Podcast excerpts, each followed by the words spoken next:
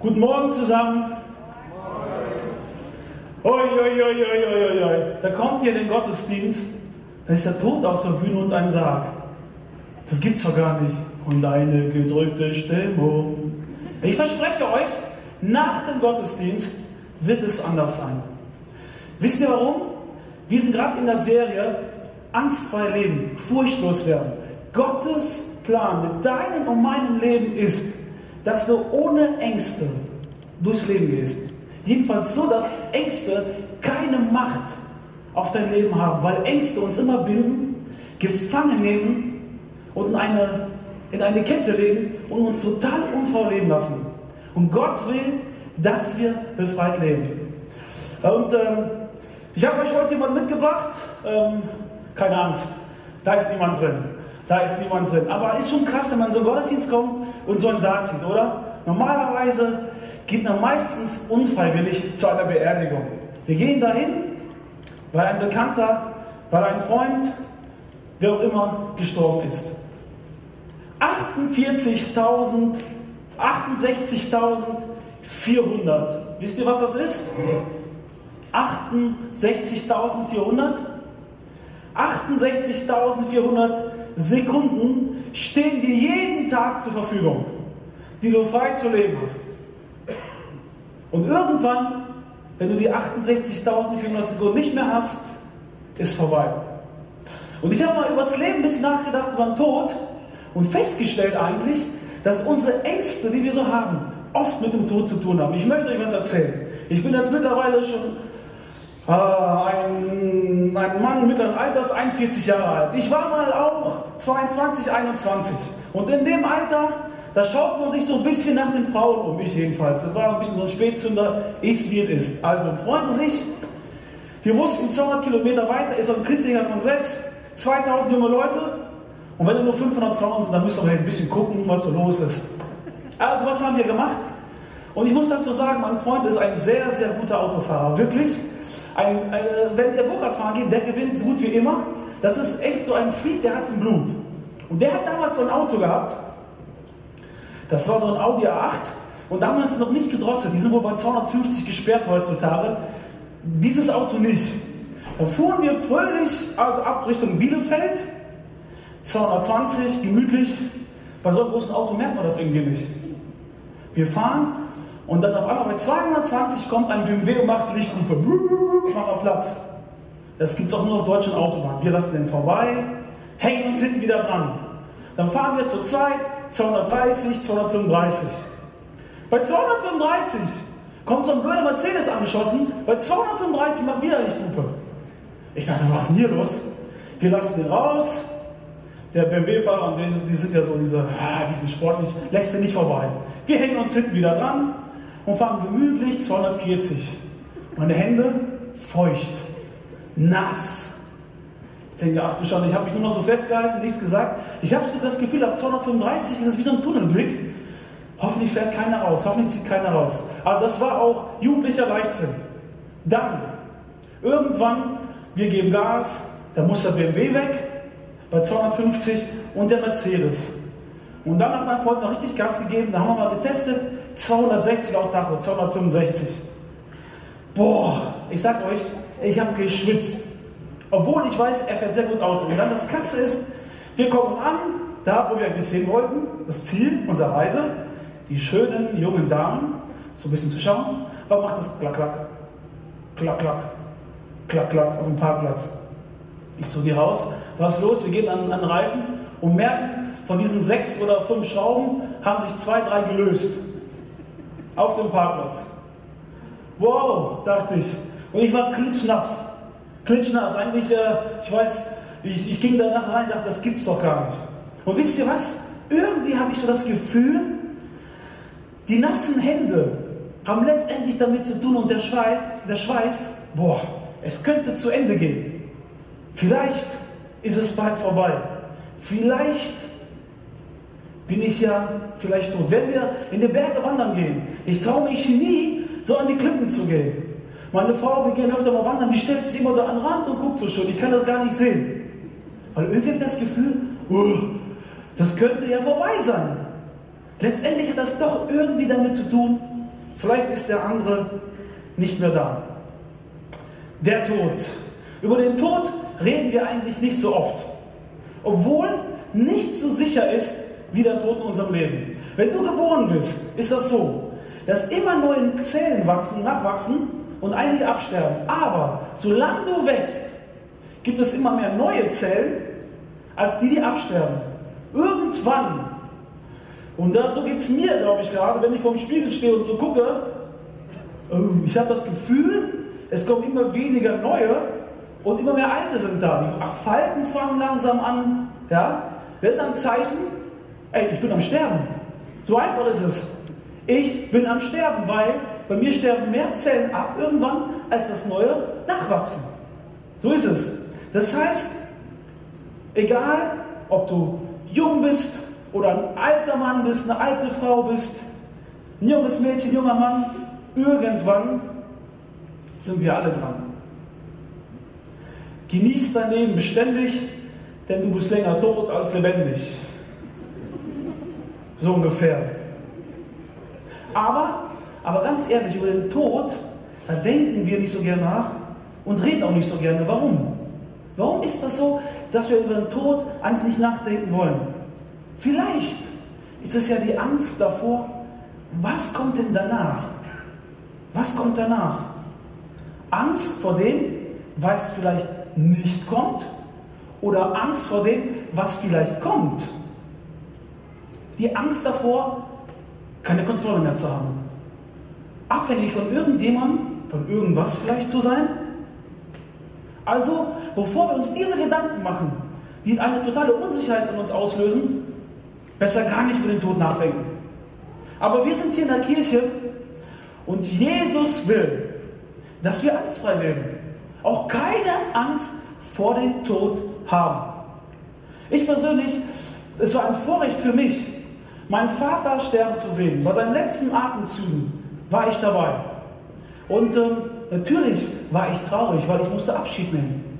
Aber mein Vater sagte, als er noch über vollem Bewusstsein war, hey, ich bin alt, ich habe mein Leben gelebt, ich will sterben, ich weiß, wohin es geht. Und wir standen als ganze Familie am Sarg und dann wurde die Maschine ausgeschaltet, unser letzter Atemzug und dann war es das. Und ganz ehrlich, dann wurden wir rausgeschickt kurz. Und zehn Minuten später durften wir rein. Und ich habe gesagt, Ey, das ist nicht mehr mein Vater. Der war das, dieser Lebensgeist war nicht mehr drin. Der war weg. Das war wirklich, wie die Bibel sagt, nur noch eine Hülle. Einfach nur noch eine Hülle.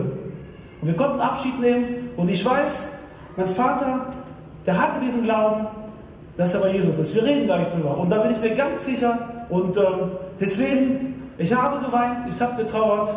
Und danach, kurz danach, hatte ich sofort fröhliche Gedanken über ihn, über das, über seine Zukunft. Jeder von uns hat einen Termin mit dem Tod. Jeder von uns. Ich möchte euch mal eine Fabel erzählen von einem Händler in Bagdad, der seinen Diener zum Markt schickt und auf dem Markt, wie hier heute, steht plötzlich der Tod vor ihm. Er bekam so einen Schrecken und schnurstracks rannte er vom Marktplatz zurück zu seinem Herrn und sagt, hey, ich habe Angst vor dem Tod, gib mir das schnellste Pferd, ich möchte in eine andere Stadt nach Samaria reiten, um dem Tod zu entgehen. Hm. Sein Herr, sein Chef, sein Verwalter gab ihm das Pferd, er ritt weg. Dann dachte der so, ich gehe mal auf den Marktplatz, um mit dem Tod mal zu sprechen. Hey, sagte er zum Tod, warum hast du meinen Diener so verschreckt? fragte er den Tod. Und dann sagte der, ja, um ehrlich zu sein, war ich selber verblüfft, deinen Diener hier zu sehen, weil ich nicht begreifen konnte, dass er in Bagdad war. Eigentlich sollte ich ihn heute Abend in Samaria treffen. Ist so. Das ist einfach so. Wir sind irgendwann alle dran. Und umso komischer ist es, dass wir uns damit nicht auseinandersetzen. Im Psalm 90 heißt es, unser Leben dauert 70, vielleicht sogar 80 Jahre. Wie schnell eilen die Jahre vorüber? Wie rasch fliegen sie davon? Gott, mach uns bewusst, wie kurz unser Leben ist, damit wir endlich zur Besinnung kommen. Weil wir sterben, müssen wir über das Leben nachdenken. Wir müssen über das Leben nachdenken. Weil der Tod fragt auch, was danach kommt. Für mich ist es so, vielleicht wundert ihr euch ein bisschen, aber wenn mein Leben voll wird, Wenn ich merke, ah, irgendwie, ich wäre gerne der Vater, aber ich bin es nicht der, oder vielleicht der Ehemann, oder auf der Arbeit, alles wird wichtig. Ich gehe zum Beispiel gerne auf den Friedhof. Ich werde da ganz gechillt. Dann gehe ich auf den Friedhof spazieren. Wisst ihr warum? Weil ich mir dann einfach diese wichtigen Fragen stelle. Ja, was ist überhaupt wichtig?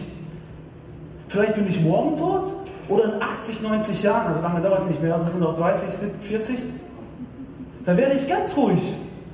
Innerlich rede mit meinem Gott und weiß, ich kann meine Prioritäten neu setzen. Dinge, die mir auf einmal so wichtig geworden sind, kann ich sagen, hey, kann ich sogar links liegen lassen. Gott, für dich hat das erstmal keine Bedeutung. Und Hebräer 9, Vers 27 sagt, jeder Mensch muss einmal sterben und kommt danach vor Gottes Gericht.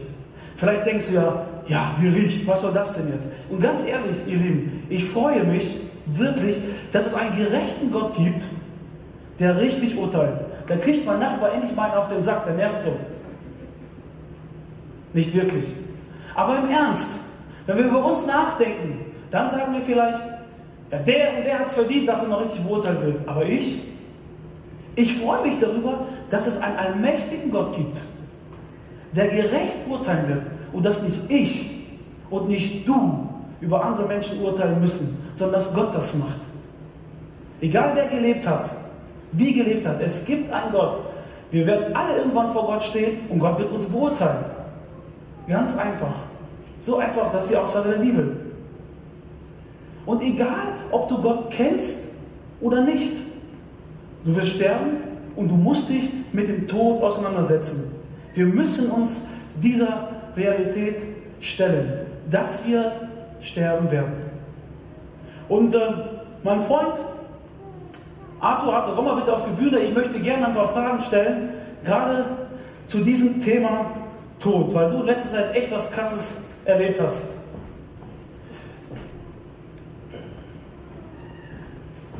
Vielleicht erinnert ihr euch noch an den ersten Gottesdienst, die Bilder, wo wir beide auf dem Stein standen und äh, uns das Wasser fast. Kommst du zu meiner Linken? Dann äh, sieht man dich besser. Äh, wo wir beide auf dem Stein standen und uns das Wasser fast weggespielt hat. Aber wir leben beide noch. Und wie ich gesagt habe, nur er ist drin geblieben, ich habe ein bisschen zugelegt. Macht aber nichts. Arthur, ich würde dich gern. Erstmal klarstellen, ich bin nicht der Freund, der dich damals gefahren hat. Der sich nach den Nein, nein, nein, das war nicht der der sich nach umgeschaut hat. Ja, der war lange vor meiner Zeit. Aber er hat dasselbe gemacht. Aber mit 12, nicht mit 22. Ja, das, das ich so ehrlich. Arthur, das Thema Tod, äh, du wurdest in den letzten Monaten damit sehr konfrontiert. Vielleicht erzählst du einfach mal, ähm, wie wurdest du mit dem Tod konfrontiert? Erzähl mal deine Geschichte ein bisschen.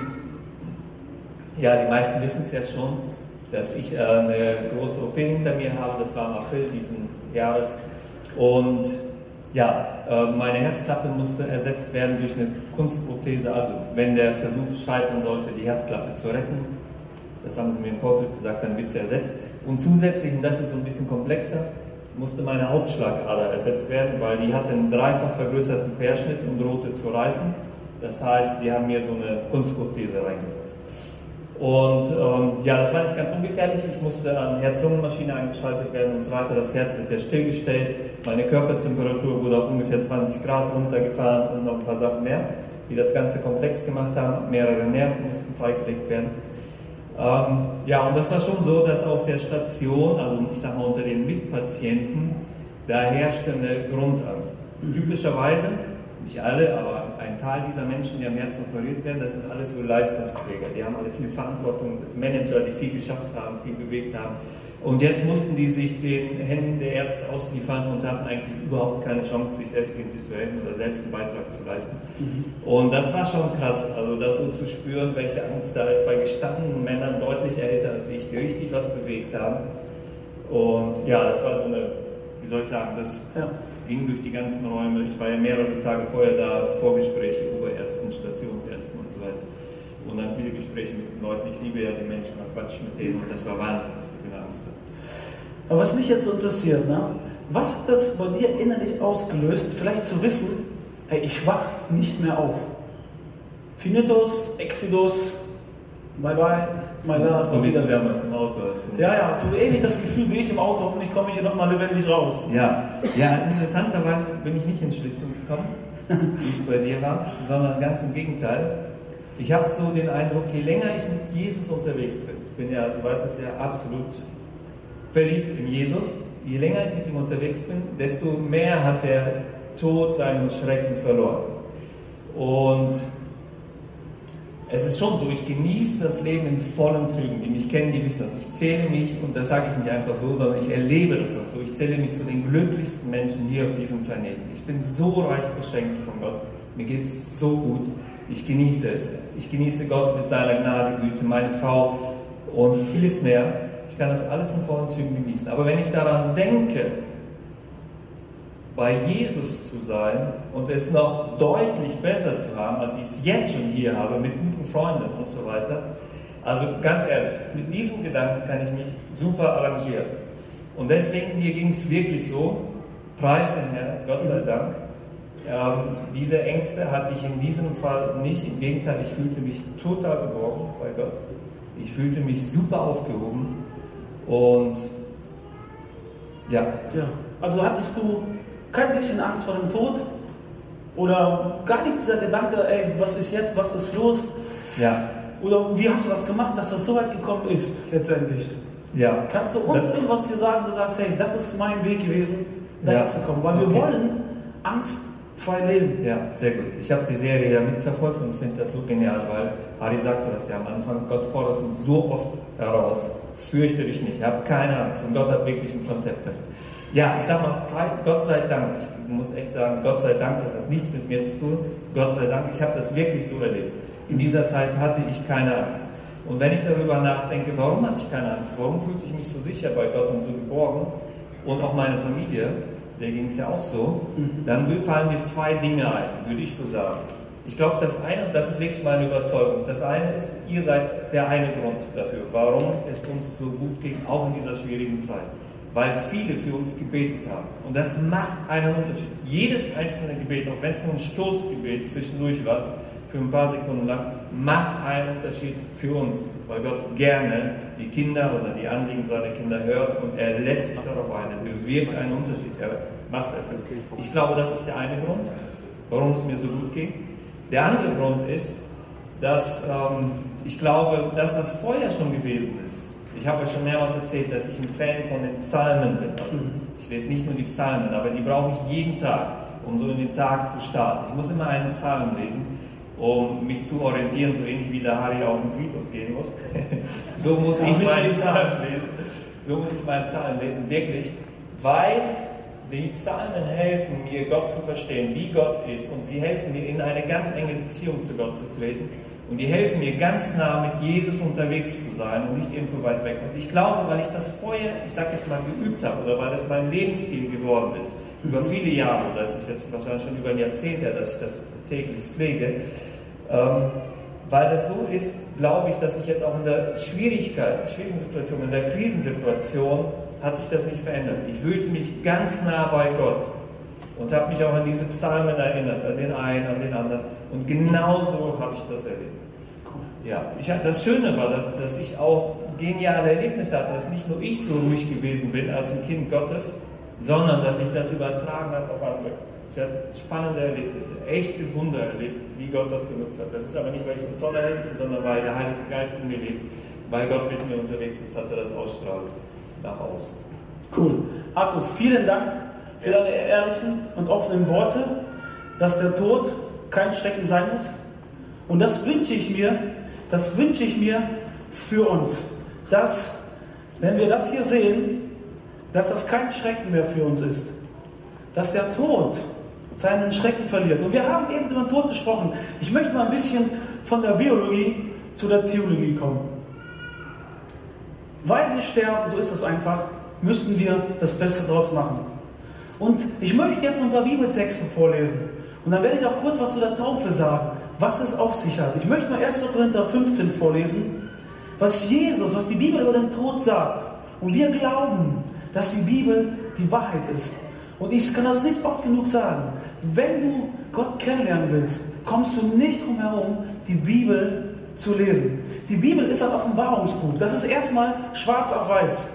Aber wenn du es anfängst zu lesen, dann offenbaren sich Dinge, werden Dinge auf einmal gezeigt, weil Gott sich das so gedacht hat, der Heiligen Geist. Und du merkst auf einmal, aus schwarz-weißen Worten wird eine Kraft, wird eine Macht, eine sehr persönliche Macht, dass der Heilige Geist zu dir reden wird. 1. Korinther 15. Wenn dies geschieht, wenn unsere vergänglichen irdischen Körper in unvergängliche himmlische Körper verwandelt sind, dann wird sich das Schriftwort erfüllen. Der Tod wurde verschlungen vom Sieg. Tod, wo ist dein Sieg? Tod, wo ist dein Stachel? Der kann dich nicht mehr pieksen. Das macht er so gerne, dich ziezen. Wir danken Gott, der uns durch Jesus Christus, unseren Herrn, den Sieg auch über den Tod gibt. Hebräer 2, ein Bibelbuch.